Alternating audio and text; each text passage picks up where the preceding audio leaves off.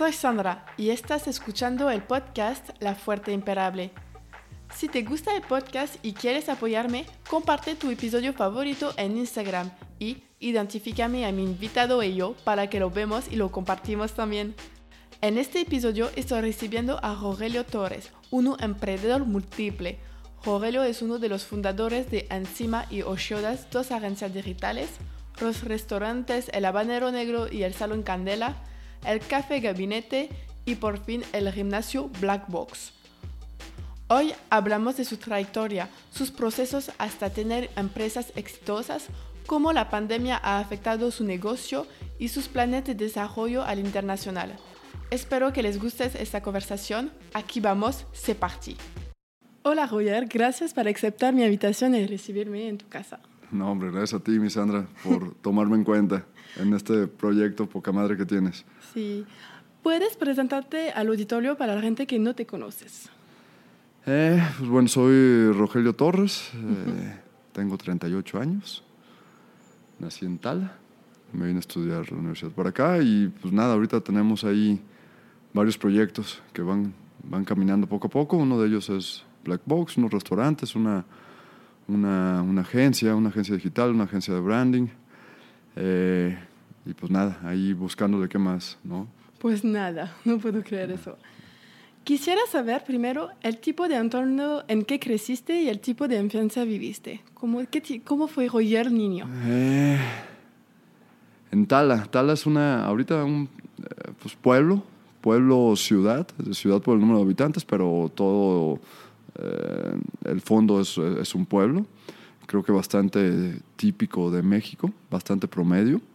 Está aquí a 45 minutos, 40 minutos de, de, aquí de Guadalajara, 45 kilómetros de distancia. Eh, y pues nada, fue nacer en un pueblo, yo creo que es bastante divertido, interesante para cualquier ser humano, el tener esa infancia de poder jugar en la calle sin que pase ningún carro, el tener la libertad de seis años estar saliendo a la calle solo para, para poder ir a la casa de, de, tu amigo, de tu vecino, de tu primo. Este, el salir en la tarde y regresar hasta en la noche porque fuiste a jugar fútbol. creo que eso es incomparable y fue algo que tengo muy claro el recuerdo. Eh, también mi papá eh, se dedica, tal es un pueblo cañero, Okay. Y mi papá se dedica al tema de fertil se dedicaba al tema de fertilizantes. Entonces también desde chiquito estuve muy involucrado con todo lo que es el campo y creo que eso, pues nada, está, eh, lo único que tengo de, de, mi infancia son recuerdos muy, eh, muy chidos y muy bonitos. Como tu carácter. Ah, mi carácter fue muy, no, tranquilo. Era, era tranquilo. Este, siempre como tratar de mediar las situaciones, siempre había problemas de repente ahí entre niños, siempre pues, los que buscan bronca, etc. Y yo estaba, yo estaba alto o para el promedio, entonces eso me daba como un poquito de ventaja y a lo mejor con mis amigos, este, que a lo mejor los atacaban más o querían como broncas con amigos, em, em, yo siempre era como un mediador, ¿no? Y siempre trataba de, de evitar problemas, era muy tranquilo, sí, pues este... Eh, jugaba mucho. Eh, había el simple hecho de, crecer en un pueblo y estar en una escuela, en un colegio, no era un colegio privado, el, único que, que, estaba ahí en Tala. Éramos eh, muy pocos y éramos muy pocos hombres porque empezó siendo solamente una escuela, una escuela para, para mujeres y después este, mi generación fue como la tercera en la que ya hubo hombres. Okay. Y entonces, pues como éramos muy pocos hombres, eh, los mismos éramos seleccionados para voleibol, para básquetbol, para fútbol. Y entonces era, pues nada, puro, puro deporte. Nunca fui este, muy bueno para, para, para alguno, pero sí era muy clavado y me encantaba y era el típico de que estaba, se la pasaba todo el día jugando, aunque no tenía ningún talento en específico, pero me encantaba estar, metido. Y en todos era seleccionado y en todos era titular, pero nunca fui el, nunca destaqué, ni, ni mucho menos. Al final un poquito en temas de... Eh, portero en el fútbol, ahí fue donde un poquito más me, me, me, gustó, me llamó la atención y me clavé un poquito más. Ok. ¿Ah? Y entonces hiciste la secundaria, la preparatoria ¿Y qué hiciste a la universidad? ¿Qué hice en la universidad? la universidad me vine para acá. Guadalajara. A Guadalajara y estudié marketing. Siempre me había llamado mucho la atención el tema publicitario. Mi papá en el, en el pueblo, en Tala, siempre estuvo vinculado, no siempre, pero estuvo vinculado en la política en tres campañas. Entonces yo recuerdo también de la infancia estar en meetings, en campañas políticas de, de niño en el pueblo. Y entonces eso, eso lo traía. Entonces cuando decidí que, que tenía que estudiar algo, eh, me llamó mucho la atención todo el tema publicitario por el marketing político, que al final de cuentas no me dediqué para nada al marketing político. En la universidad no vi absolutamente nada de marketing político, pero fue algo que me ayudó a tomar la decisión. Ok. Y te conozco un poco, la mayoría de la gente que te conocen también son de acuerdo para decir que eres el empresario por excelencia. Entonces quiero saber cuándo y cómo nació tu ganas por el mundo empresarial hasta llegar a la creación de Black Box, tu negocio principal al día de hoy. No manches, que... Este... ¿Cómo estuvo, Sandra? No sé, desde niño siempre me clavaba como en... Y tengo, todavía hay un, unos, unos, apuntes, unos, unas notas que te las voy a enseñar después de aquí, este, en donde de, de niño apuntaba como cosas que se venían a la cabeza tratar de solucionar una problemática, ¿no? Eh, me acuerdo mucho de, no sé, cuando, no sé por qué me gustaba eh, destapar los cigarros de mi mamá, para cuando iba a fumar mi mamá, cuando eran nuevos.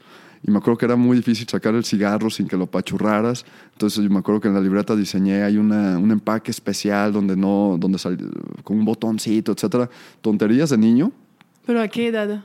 Pues no me acuerdo, yo creo que sería como a los 12, Sí, pero 13, súper joven para pensar este tipo de cosas. Entonces, y siempre eran así, cositas así. También era sobre una montura, de, sobre una silla de caballo, este, y, le agregaba en, mi cabeza y llegaba a mi casa y me ponía como a dibujar, que soy muy mal dibujante, pero trataba de aterrizar mis ideas en papel siempre y siempre tuve como, nada, esa, esa inquietud, ¿no? Como, como de ver que, donde había como una oportunidad de mejorar algo, ¿no?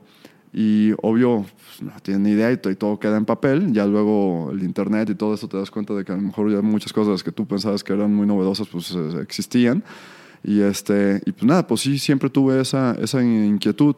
Trabajé este, en una empresa eh, de distribución, trabajé en unos restaurantes también cuando estás estudiando en la universidad, que te vas los veranos a, a chambear a la playa, etcétera.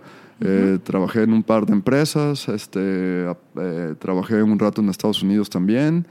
Eh, y nada, todo eso caí en la conclusión de que no me gustaba tener jefes, ¿no? Aunque no era el típico rebelde, al final de cuentas pues sí acataba las indicaciones y lo que tenía que hacer, pero me, me, chocaba cuando no podía dar mucho mi punto de vista, no estaban tan abiertos a escuchar mi punto de vista.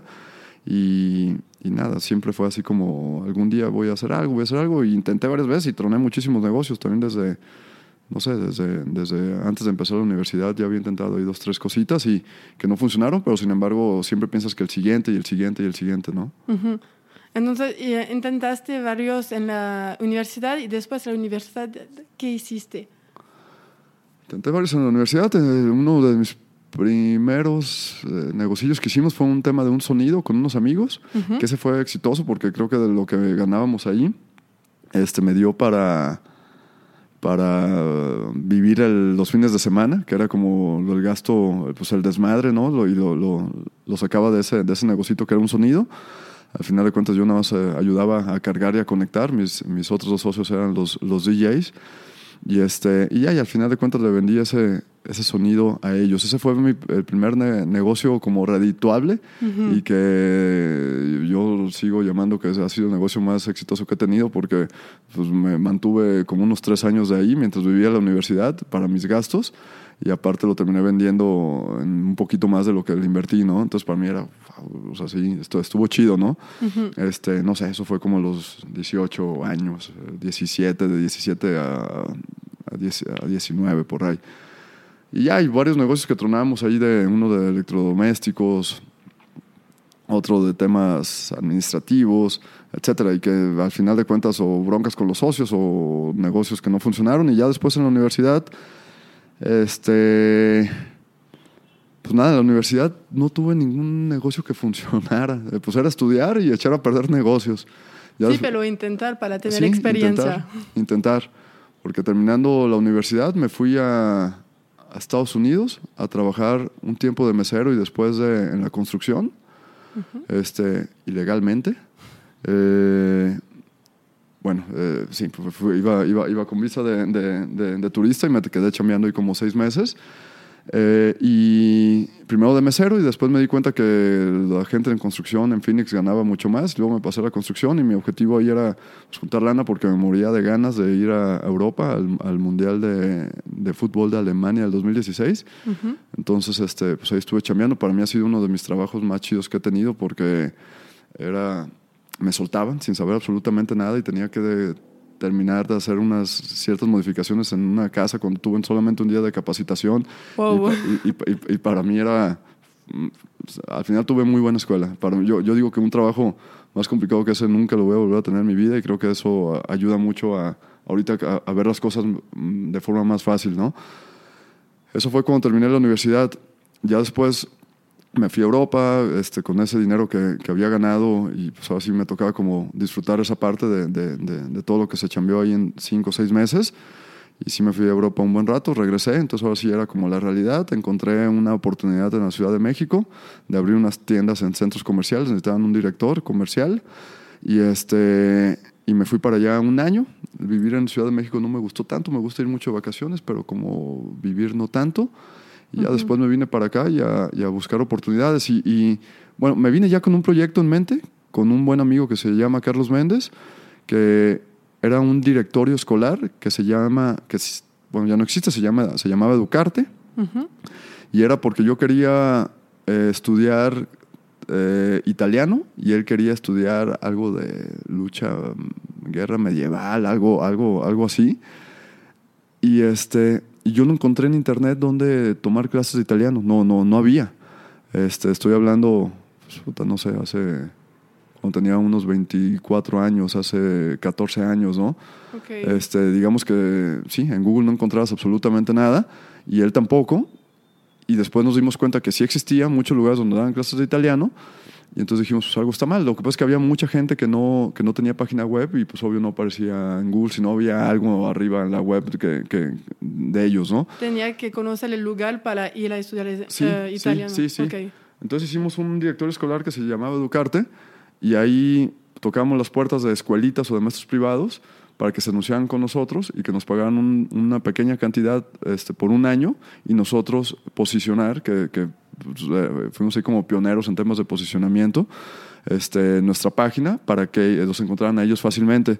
Y ese fue pues, un negocio que, que no nos fue tan bien como, como pensábamos.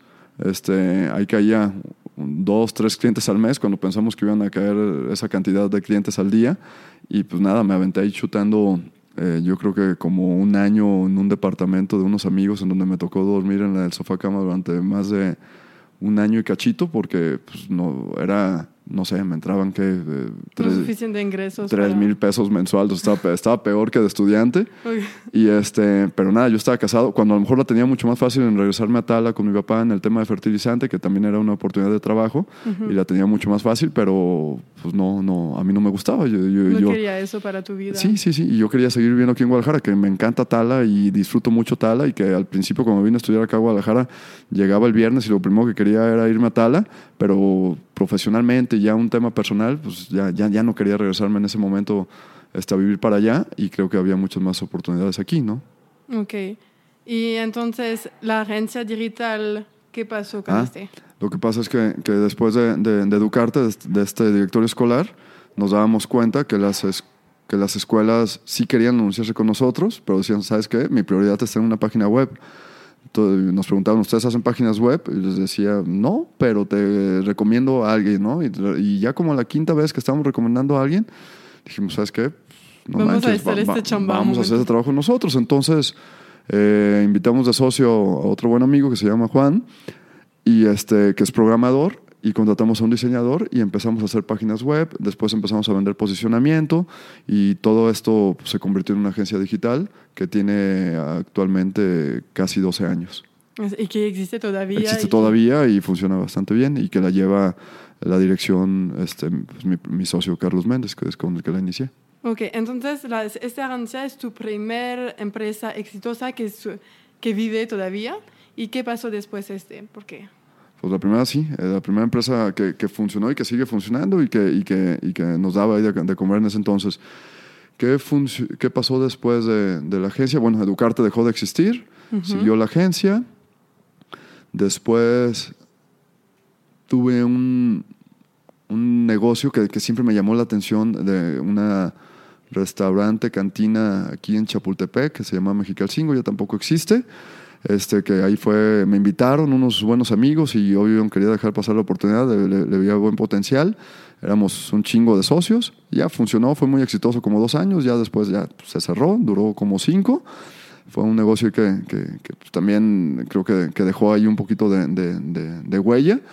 Eh, de, de, marca en mí, o sea, uh -huh. sabes ahí que señal, me, quería siempre estar vinculado también ahí en el tema restaurantero, bar, eh, ya, digo, no, no, no, funcionó dos años y dejó de funcionar después, ¿no?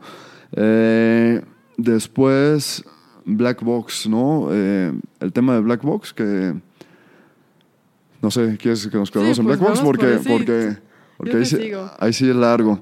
Porque la cosa es que México es un país de boxeador que hay muchos gimnasios y cómo, cómo, cómo llegaste a la idea de crear Black Box y de hacer la diferencia entre los otros que existaba antes de Black. Déjate sirvo café, Sandra, que soy Muchas gracias. Uh, muy aficionado al café y este vicio me lo provocó Jorge, que lo acabas de entrevistar, que yo creo que por él empecé a tomar buen café. Ah, qué bueno.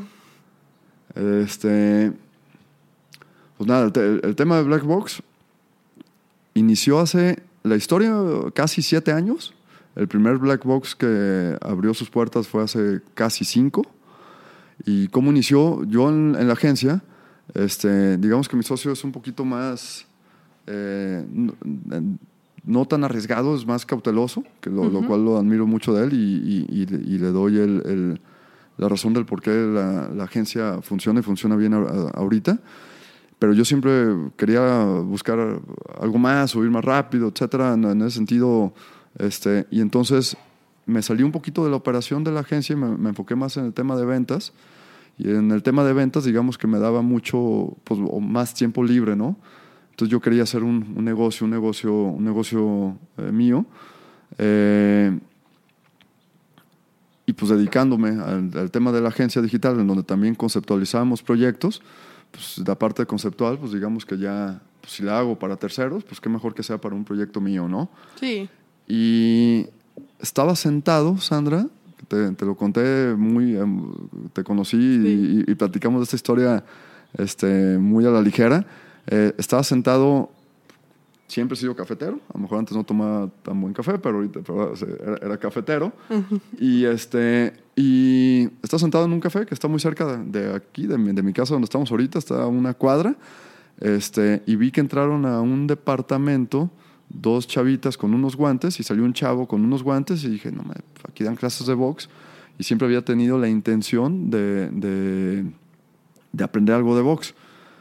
Este, y toco la puerta y sale Gonzalo, que es un muy buen amigo, que ahorita tener setenta y tantos años y sigue dando clases y sigue súper entero, el buen Gonza. Mm. Este, y con 15 minutos manopleando, me acuerdo que terminé fundidísimo. Y yo en ese momento pasaba por una etapa muy complicada de mi vida.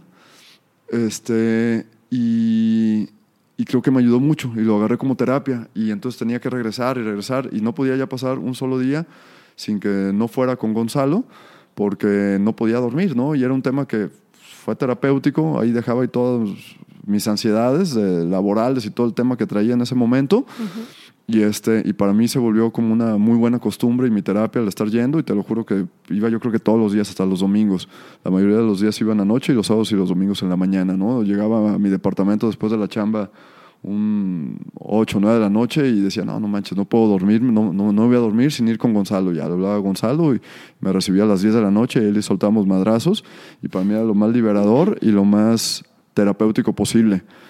Este, y, y nada, entonces lo traía ahí en la, en la, cabeza, en la cabeza. Después fui a un viaje a Argentina este, y vi en las calles de Palermo un lugar que me llamó mucho la, la atención, que era una, un lugar donde había boxeo y había me llamó la atención que había pues, misma, misma cantidad de hombres y de mujeres practicando algo de boxeo, ¿no? Y dije, qué chingón, ¿no? O sea, no, como, que, como que normalmente, tontamente en tu cabeza, el box el de los hombres, ¿no? El To- cliché. cliché, ¿no?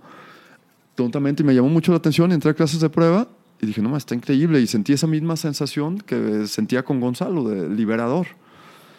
Y, y entonces dije, cuando regrese a Guadalajara, este, voy a empezar a aterrizar y voy a empezar a trabajar en, en- en un concepto para, para hacer algo, algo similar allá, ¿no? Y me junté con un buen amigo eh, para conceptualizar el proyecto y por eso salió el tema de, de Black Box. Después invitamos a dos amigos para que también se unieran al proyecto y entre los cuatro le metimos eh, inversión y hicimos el primero que, que- que, pues, ya va a cumplir casi cinco años en, en junio. Y, y el concepto por eso es caja negra. Al final de cuentas, es tu caja negra donde vas, dejas todos tus miedos, insegura- inseguridades, temores, ansiedades y sales siendo la verdadera persona que, que eres, ¿no? Entonces, este, y por eso el concepto de, de- de caja negra, de simular ahí la caja negra de, de un avión donde está todo ese cagadero, todo eso que no, que no se debe destapar. Y por eso, por eso el concepto es esto, ¿no? No, no tiene nada que ver con boxeo ni con eh, el nombre, pero, Ujú. pero bueno. Pero Entonces, suena bien al y, fin. y y algo que me, que me late mucho es que, es que sigo viendo en redes que de repente las personas suben mi terapia, my therapy, mi psicólogo. Entonces eh, me, doy cuenta, o hace como unos seis meses que hicimos un evento ahí en Colomos al aire libre, este, al final lo- los coaches sentaron a las personas y que si alguien quería decir algo, y no sé, y había muchas personas que yo ni siquiera cono- conozco y que están dando medio su testimonio de lo que Black Box les ha beneficiado en su vida. Y, este, y me doy cuenta que es justo lo mismo que me sucedió a mí con Gonzalo hace siete años, ¿no? Entonces ahí es donde me doy cuenta que, que- que estamos haciendo bien las cosas, porque esa, con esa naturaleza eh, por la que surgió, se sigue transmitiendo eh, cinco años después, ¿no? Sí, es, es genial eso.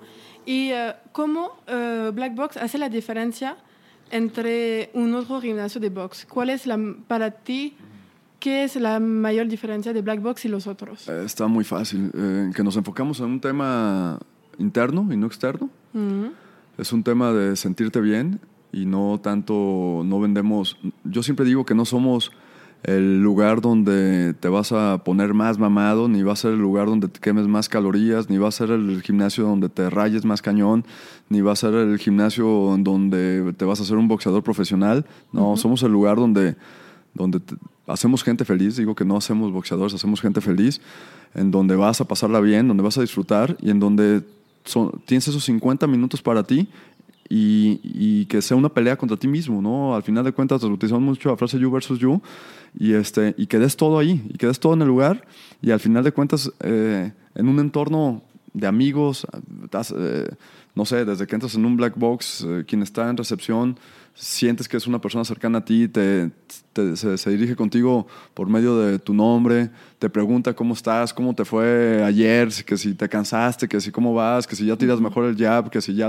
dominas la combinación 5 de black box. O sea, y el coach no se diga, ¿no? El coach lo sientes también parte de tu familia. Entonces la, la diferencia es eso, que nos enfocamos más en un tema interno. eh, con un tema externo. Eh, un claro ejemplo, y, y- y digo que no somos un gimnasio de box, no somos, somos una comunidad. Una y, eso, y eso es lo que hace la diferencia. Creo que cualquier persona eh, con dinero en la mano puede tener un lugar, pintarlo de negro, poner luces, poner música y colgar cos- costales. Cualquier persona lo puede hacer. Hacer un black box va Es- más es allá. la va- diferencia. va más allá. Y creo que la diferencia está en justo esta historia que te platiqué, que creo que está muy bien cimentada, creo que está muy bien enraizada, creo que el concepto nació con una filosofía, no, no, no fue algo inventado, y que esa filosofía se ha ido transmitiendo hasta, hasta el día, hasta el día de, de hoy.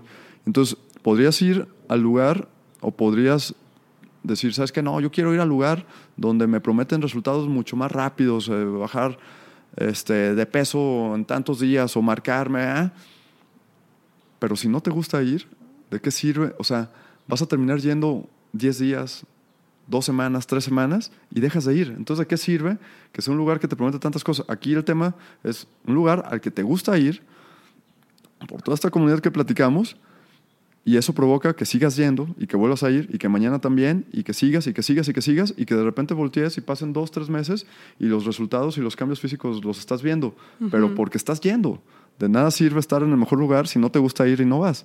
No, eso es lo que hace la diferencia. No estoy diciendo que nuestro sistema de entrenamiento no funcione. Funciona y funciona muy bien.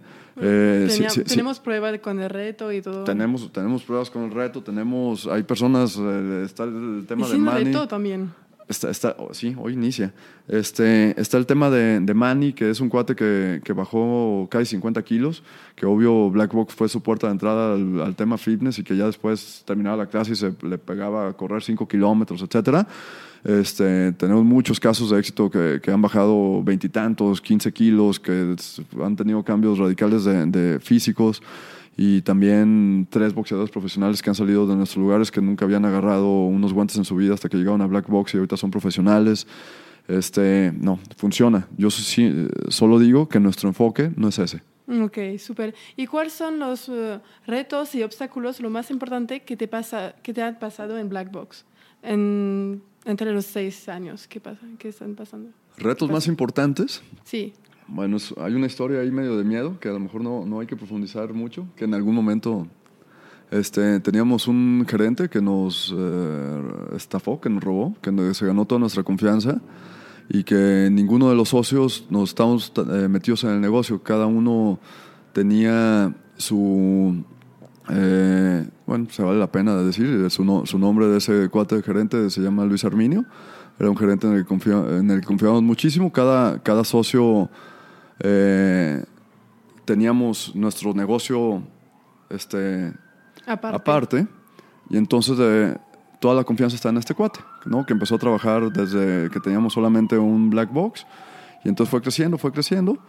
Y entonces, pues nada, una, una, lana que habíamos vendido un porcentaje de la marca y una lana que, que, entró al negocio para un tema de crecimiento, pues la desapareció este cuate.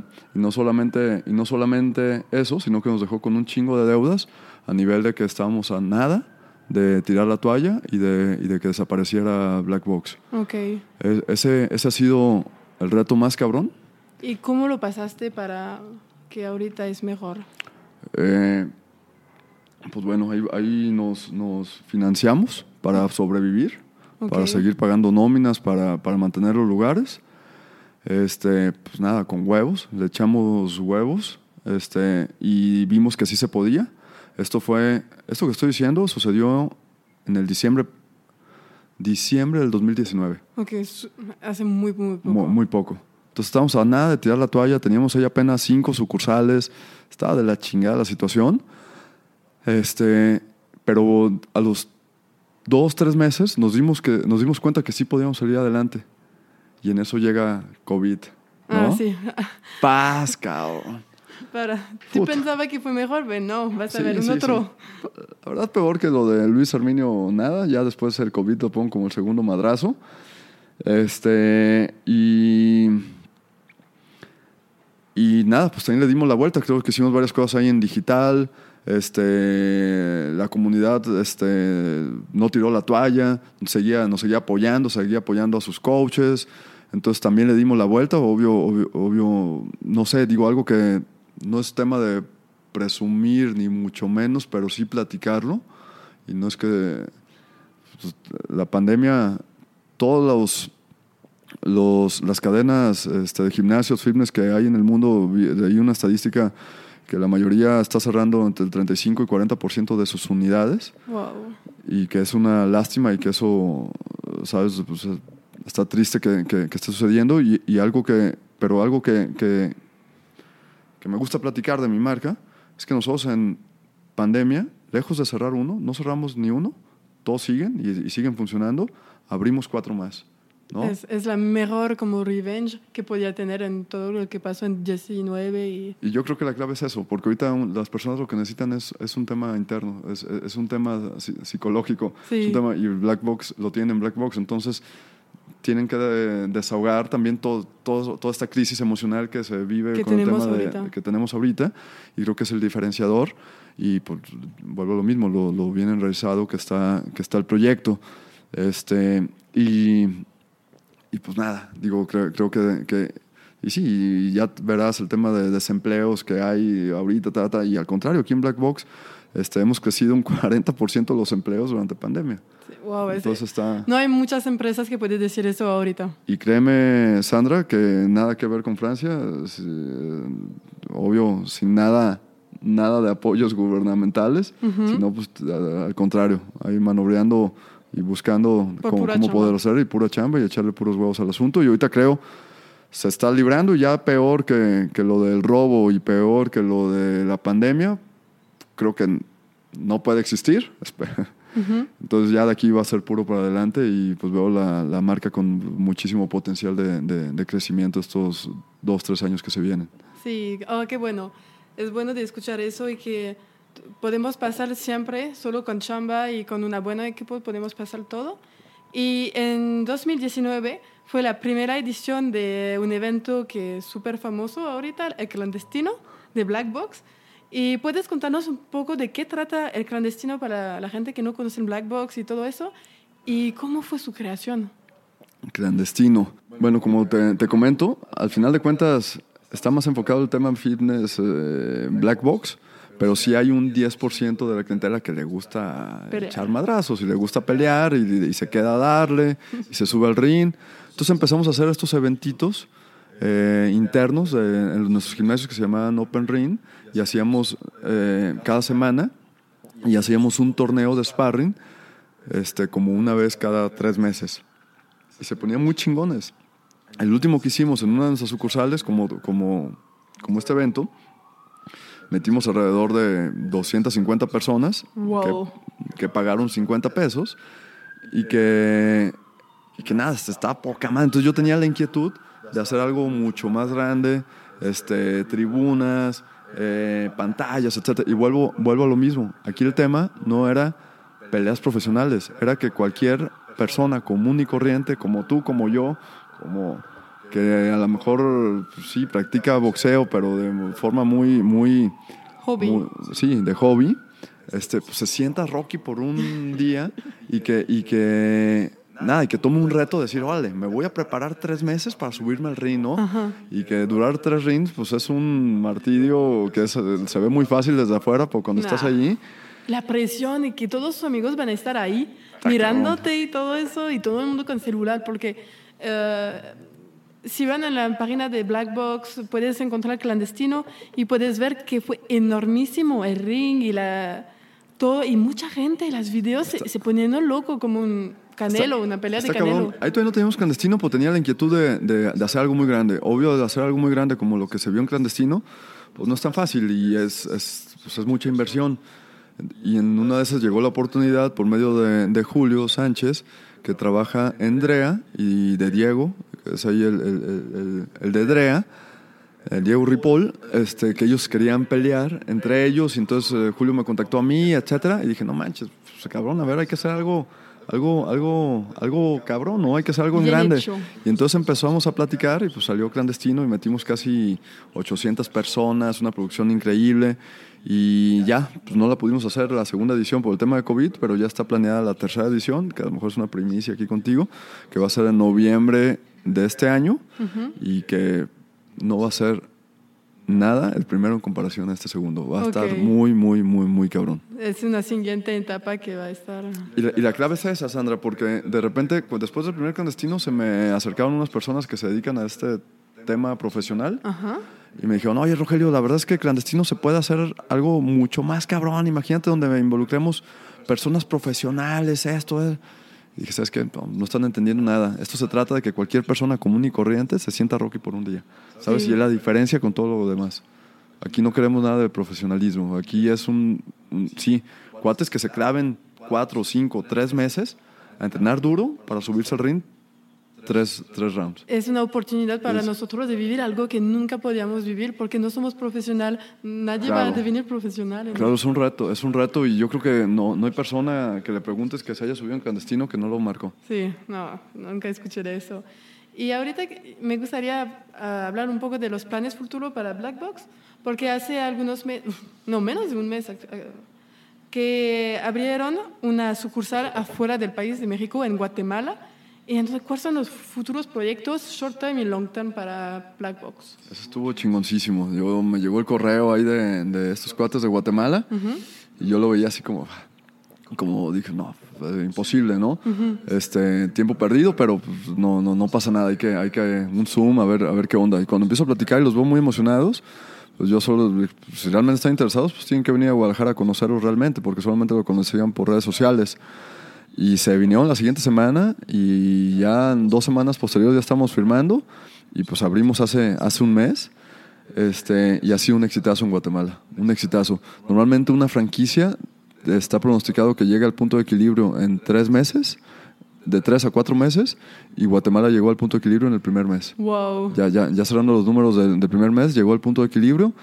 Este, subió- supieron aplicar muy bien eh, la filosofía y toda esta sensibilidad que hemos platicado de Black Box allá, y que es lo, lo más importante. Y yo lo estaba seguro que así iba a suceder porque fue muy claro. Yo, cuando vinieron a Guadalajara, les pregunté sobre qué es lo que más les había gustado de Black Box y su respuesta fue esa, que se sintieron parte de algo en menos de cinco minutos. Entonces dijeron, Es a- a- aga- agarraron la esencia de lo que, de lo que es la marca. Eh, y eso nos abre las, las puertas. Y justo eso nos ha llegado, nos han llegado interesados para El Salvador, para Panamá y para Miami. Maya. Sí, entonces es- estaría chingoncísimo. Entonces, algo que nosotros veíamos como nacional, pues ya vemos también que puede haber mucho crecimiento este, Internacional. internacional.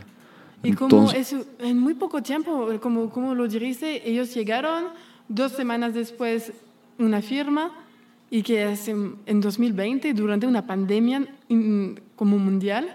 Sí, pues te- imagínate cuando en marzo, abril, mayo, todos estos meses en donde yo pensaba que todo iba a valer madres en cuanto a, a Black Box, este, pues hace, justo empezó a llegar Guatemala, después Ciudad de México, después eh, Colima, luego otra de la reapertura del sur, etcétera, y yo, wow, o sea, sa- ¿sabes? O sea, sí, sí, estamos a punto de tirar la toalla y esto tiene un potencial impresionante y todo, pues nada, pues vuelvo a lo mismo, echarle huevos y, y no lo digo por mí, sino por todo el equipo que, que hay en, en Black Box. Todos, desde recepción, desde limpieza, desde, desde coaches, desde toda la gente que está en la, en la operación y en el, y en el y en la y en la operación de las franquicias como tal. Ok, súper. Y como tienes mucha experiencia en el mundo empresarial, empresarial, quería saber cuáles son las cualidades que buscas por tu entorno profesional, porque trabajas en varias empresas. ¿Cuál es la calidad, la cualidad que tú buscas para que la gente trabaje contigo? Actitud. Eso es lo principal. De repente hay puestos ¿Sí? en los que sí tienen que tener ciertos conocimientos, sí o sí, ¿no? Sí. Pero hay muchos otros que es más un tema de resolver problemas, de que siempre estén dispuestos, de que traigan puesta la camisa, de que quieran el proyecto, de que quieran sacar adelante cualquier cosa. Y para mí eso es lo más valioso que puede existir. Eso hago mucho énfasis en los coaches. Eh, A mí no me importa si, si son boxeadores, si no, si que tengan conocimientos básicos de fitness todo lo demás se los, los capacitamos nosotros. Por lo que más quiero es un tema de actitud Ok. y, de, y de motivación, ¿no? Y eso en, en cualquier área, no solamente en los coaches. ¿Y cuál será tu consejo para una persona que quiere empezar su propio negocio? Que lo, que lo intente. Creo que muchos se quedan ahí en el, en el limbo de que si va a funcionar, no va a funcionar. Y yo creo que la única forma de saber si funciona o no es intentarlo. Ese es mi consejo principal. Yo creo que dejé de hacer muchas cosas también de morro por ese, por ese temor. Ajá. Y este, pues nada, es intentarlo. Y que también muchas veces pensamos que el dinero es importante y que si no tengo dinero entonces no puedo hacer nada. Cuando si tienes un buen proyecto, el dinero llega, llega solo, se lo platicas a, a- hay inversionistas, hay gente que quiere invertir en, en- en proyectos y que no tiene ideas. Entonces yo digo que lo más valioso es tener, tener la idea. Sí. ¿no? y estar tocando puertas para que inviertan en él o si no necesitas inversión, hacerlo y poco a poco voy a ir agarrando y si le echas huevos y corazón a un proyecto y no pensando en el dinero, este, yo digo que no hay forma de que no funcione. Si le, si le echas todo lo que tienes, va a funcionar, nada más es cosa de no desesperarse. Y, y el tema, de repente también está el tema de investigaciones de mercado, Sandra, que a mí me chocan, y eso que estudié marketing, que de repente, y, y que, y que lo llamo investigaciones de mercados desde un tema profesional hasta un tema de estarle preguntando a la gente. Este, y que yo digo que si confiamos entonces, o sea, el estar preguntándole a las personas es dejar de, siento que es dejar de, confiar en ti. Eso, eso, eso es lo que yo siento. Y de repente hay cosas muy cualitativas que un estudio de mercado pues no, no, no, no tiene forma de, de, sacarlas, ¿no? Como es un concepto. O sea, en tu concepto, si, si es un concepto novedoso que no hay, es pues una investigación de mercado no te va a decir si va a funcionar o no va a funcionar. no puedes saber. Porque no existe. Exacto. Y la otra, y, y, si, y, una investigación de mercado informal, como es estarle preguntando a tus amigos, pues entonces si le preguntas a tus amigos y, te basas en la decisión de ellos, pues entonces los creativos y los chingones son ellos y no tú. ¿Sabes? Entonces, no está la confianza que te tienes. Entonces, yo siempre digo que si tienes una idea y realmente estás seguro que va a funcionar y ya te pusiste tú todas tus trabas mentales para decir, no, sí, va a funcionar por esto, ah, no, pero esto, ah, no, le doy la vuelta por acá, pues nada, inténtalo, inténtalo y es la única forma de saber si va a funcionar o no. Perfecto, y eres la prueba de eso porque intentaste muchísimos. Pues ¿Y cómo? Porque soy parte de Black Box también, ¿y cómo hiciste para crear una comunidad que ahorita es prescriptores de tu marca? porque tienes las redes sociales y todo eso, pero la gente, la manera que nosotros hablamos de Black Box es la mejor publicidad que puedes tener. ¿Y cómo creaste eso? Sí, sí está, sí está bien chingón. Y está bien chingón esa parte. O sea, me, me, emociona mucho. Y tú eres un caso de, de, de, ello que cuando platicamos y me platicaste tu historia y cómo influyó en ti Black Box, bueno, toda mi vida en México. este, pues nada, es así como que, o sea, sabes, es, se te pone la piel chinita de decir algo que se nos ocurrió hace tantos años y que ahorita repercute en esto. Eh, no sé, está, está, está bien chistoso, como la comunidad, todo el mundo suma, todo el mundo quiere poner su granito de arena todo el mundo te da su opinión, todo el mundo sí trata de hasta de venderte, ¿no? Y de decir, este, vengan a Black Box porque a mí esto, no sé, yo, yo, yo creo que es, sucede porque les ha ayudado y funcionado a algo a cada una de esas personas. ¿no? no estoy diciendo que las, todas las personas que hayan llegado se hayan quedado y les haya cambiado algo en su vida, ¿no? pero las que, las que están ahorita o las que, las que duran ciertos meses, este, en, algo, en algo les ayudamos, en algo, ¿no? A una persona puede, y, es como esta parte que cuando te, te, platiqué que fui a Colomos y que cada uno está dando como su testimonio, este, desde la persona que dejó de fumar, o la persona que dejó de, drogarse, o la persona que adelgazó, o la persona que se le quitó tartamudo, o la persona que eh, le abrió las puertas en México porque encontró a la mayoría de sus amigos ahí, o la persona que eh, dijo, no manches, yo me voy a dedicar a ser coach toda y no, no, solamente alumnos y clientes, sino los coaches que a lo mejor dicen, yo pensaba que iba a hacer algo más en la vida y me di cuenta que lo que quiero hacer es esto. Este, o sueños personales, o está el tema de Jesús que quiere ser rapero y que queremos apoyarlo también para que sea el mejor rapero de México. Hay, hay, cositas en, donde creo que Black Box les ha dejado a cada uno de esos que hablan chido de Black Box algo que les ha cambiado en su vida y que por eso, sin que nadie les diga nada, se vuelven promotores de de tu marca, ¿no? Que al final de cuentas es suya también y que la sienten como suya y que la sienten como su casa y que la sienten eso, lo que te decía, parte de algo, ¿no? Entonces cuando te sientes parte de algo, pues no lo sientes ajeno, o sea, es, tuyo también y entonces empiezas a hablar siempre pues, lo chido de, de, lo que es tuyo, ¿no? Como cuando es tu familia, exacto.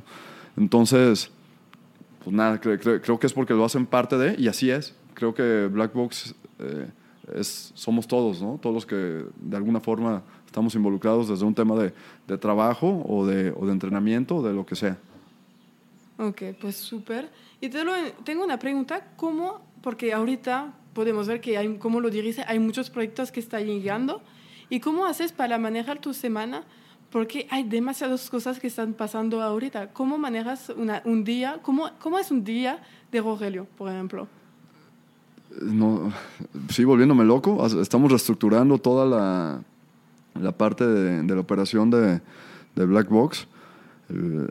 y pues nada, mi celular. Siempre un chingo, chingo de mensajes y yo creo que mi celular es la herramienta principal para, para, para el trabajo. Eh, desgraciadamente a veces no tengo chance de, de, sentarme en mi computadora a hacer algún, o analizar un reporte, o, o- o- o yo hacer algo, clavarme ahí, enfocarme dos, tres horas en sacar algo de chamba, y lo atraso, lo atraso, lo atraso, y eso me está volviendo loco, pero ya lo estamos ahí medio reestructurando, y, y ahorita, en lugar de yo traer la dirección, quiero traer nada más el tema comercial, y a lo mejor ahí meter a un buen socio en el tema, en el tema operativo, este, para, para no solamente crecer, crecer, sino lo que ya está, atenderlo bien y como se debe. Entonces ahorita metimos una pausa, se viene eh, Panamá, que yo creo que terminamos cerrando Panamá eh, y queda abierto como en junio, y, metemos una pausa para reestructurar todo esto que estoy platicando y ahora sí meterle, meterle power, ¿no?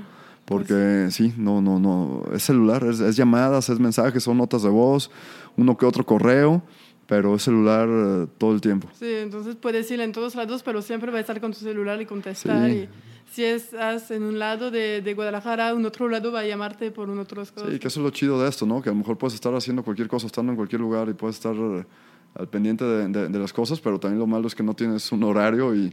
Pero no, lo chido, la neta lo, lo- lo disfruto es, mucho y que... Es la, como la ley de los empresarios, no hay que desde, horario. desde que levantas, no, que, la- que- que es lo que siempre he querido en mi vida y que, lo, y que, y que me gusta bastante. Ajá. Este, y sí, pero estás desde las 7 de la mañana que te levantas a hacer ejercicio hasta las 12 de la noche que, que estás ahí poniendo la alarma y todavía ves algún mensajito y medio urgente que terminas contestando, ¿no? Pero es parte del show y bueno, ahorita ¿Qué lo, lo disfruto bastante, sí. Ujú.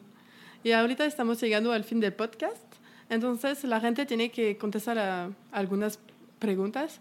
Si tuviera la oportunidad de cenar con alguien, vivo o muerto, ¿cuál sería? ¿Cenar? Cenar. Uf. Tienes tres horas con esta persona. Vivo o muerto, puedes elegir.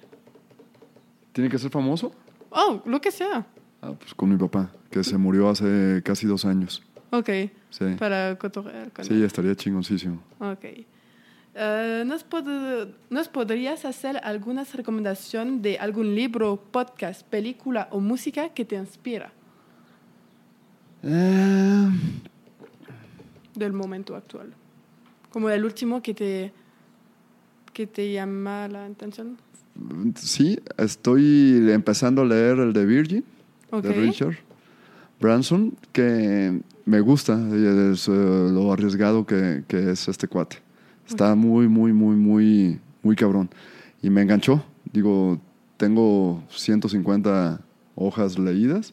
No sé en qué vaya a terminar, no sé si lo pueda recomendar, pero lo que llevo leído eh, me late. Y creo que es esa, pues, ese chip de- de- de- del empresario eh, que tiene que ir siempre un paso adelante y no tener miedo a las cosas, ¿no? Entonces me enganchó, va bien, espero que termine como va, ¿no? Digo, y, y los proyectos que ha hecho este cuate son demasiado disruptivos y que están poca madre, entonces creo que, que va a ser un libro que me, que me, que me puede gustar.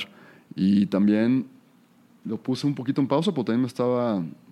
No, pu- puede ser que la recomendación sea, sea ese. Ok, Nos pues bueno, y voy a poner eh, en descripción el libro para que la gente pueda encontrarlo también. Y me gustaría saber si hubiera alguien a quien quisiera que yo entreviste para hacer algún otro podcast. Sí, hay varios cuates. Hay muy buenos aquí en Guadalajara. De hecho, ahorita me voy a echar un purito que lo estoy esperando a, a Freddy, el del Gallo Altanero y el de Fitzroy, que también está, estaría chido ahí el tema con él de cómo un sueco australiano se están haciendo negocios en México. Ujú. Se me viene a la mente él, pero te podría ahí pasar el chingo de, de- de- de amigos que estarían muy inter- interesantes que, que los entrevistaras. Muchas gracias. Voy a ver si yo puedo contactarlo. ¿Y dónde la gente puede encontrarte si tienen pregunta o lo que sea? Instagram, eh, Rogelio Torres, el personal. Y nada, y que sigan las redes de Black Box. Sí, voy a poner todas las redes eh, en la descripción también. Muchas gracias, Royel, para darme tu tiempo, que es precioso ahorita. Y nos vemos pronto. No, gracias a ti, Sandra. Y me da un chingo de gusto tu, tu proyecto. Y, este, y todo el éxito del mundo te deseo, ¿va? Y Gracias buen por viaje a Francia. Chao. Bye. Gracias por escuchar este episodio hasta el fin. Si te gustó, apóyame poniendo 5 estrellas y un comentario en el app que utilices. En espera del siguiente episodio, puedes seguirme en Instagram en La Fuerte Imperable. Nos vemos pronto. A bientôt.